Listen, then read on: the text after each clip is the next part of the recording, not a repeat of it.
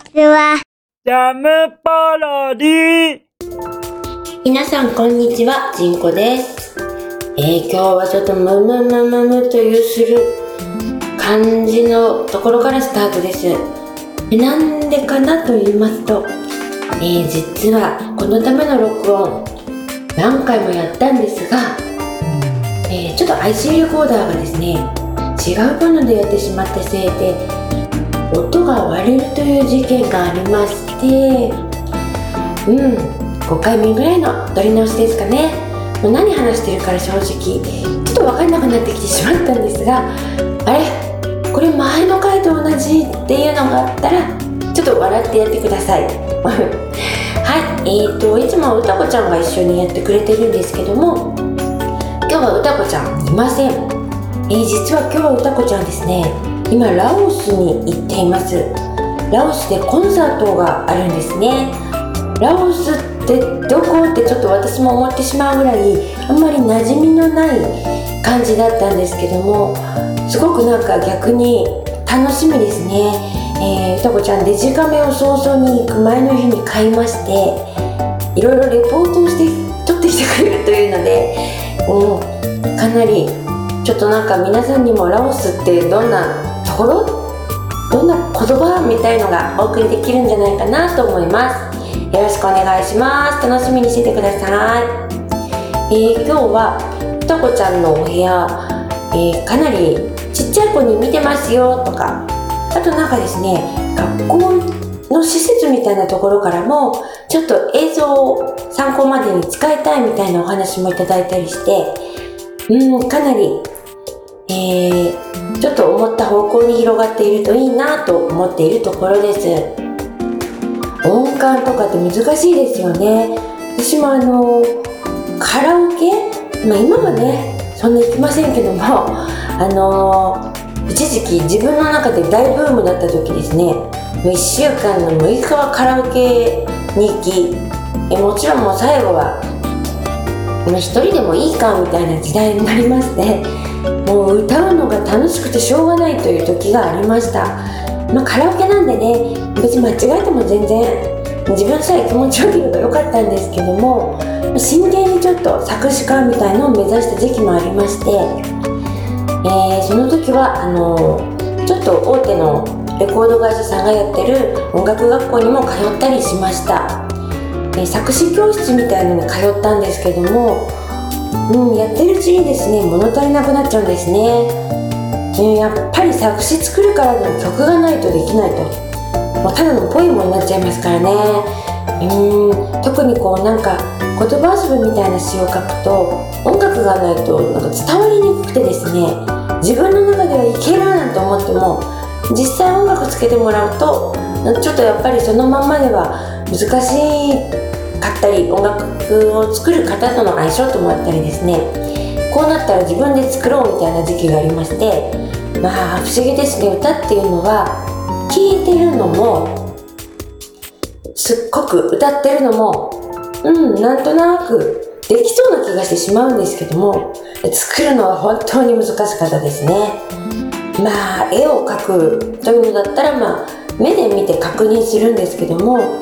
音楽はまずねピアノとかギター弾く技術？あとはこうコードとかねあの不協和音になっちゃうよとか言われるともう何をどうしていいか分からなくて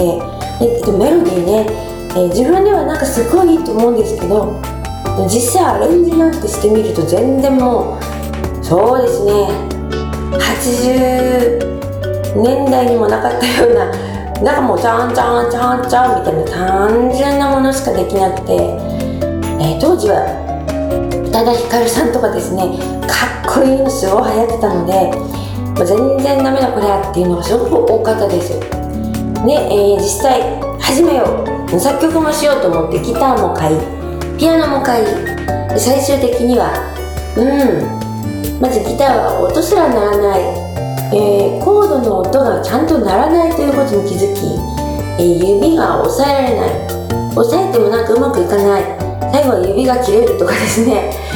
あもうなんか作曲したいのに。結局なんか指が切れない方法から入るみたいな。すごくやることがいっぱいあってこれは無理だなと。無理ではないのかもしれないんですけどもうん真剣にやるんだったらもうものすごく真剣に、まあ、ちょっと作ってみようかななんて言ったらもう鼻歌レベルだなというのが分かりましたね。ちょっと挫折しました。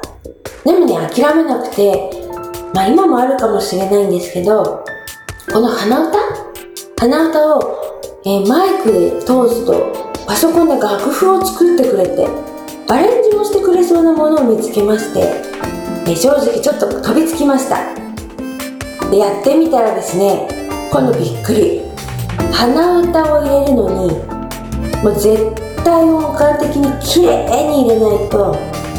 えー、綺麗な楽譜ができないんですね。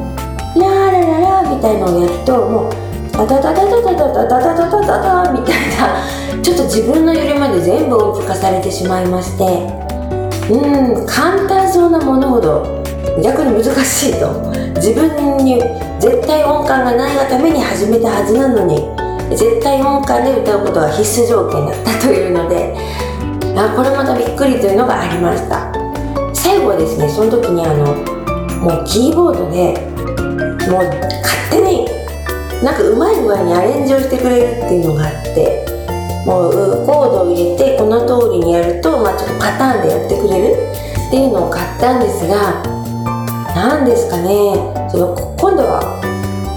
どのコードがぴったりかっていうのが自分で分からなくて。で別にすっごくこう簡単なあのお手軽キーボード1万円もしないようなのでこう弾いたらコードを表示してくれて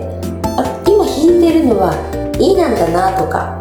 そういうのが分かるやつをもう1個買いまして、まあ、手で弾く耳で聞くこれがいいと思ったらコードを見る。そしてこのコードを別のキーボードに打ち込み、えーアレンジのパターンを入れるみ、まあ、超複雑になってきまして結局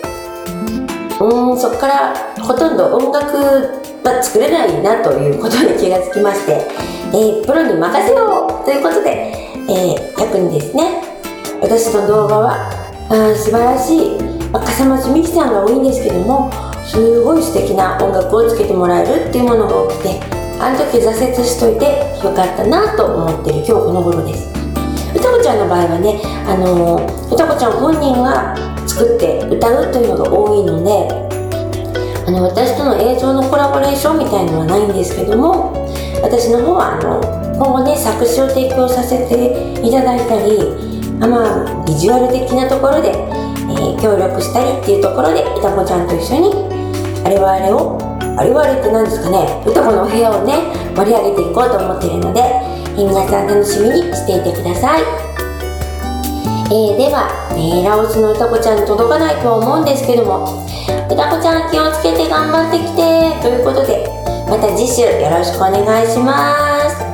ではまたジャムポロリ。バイバイ。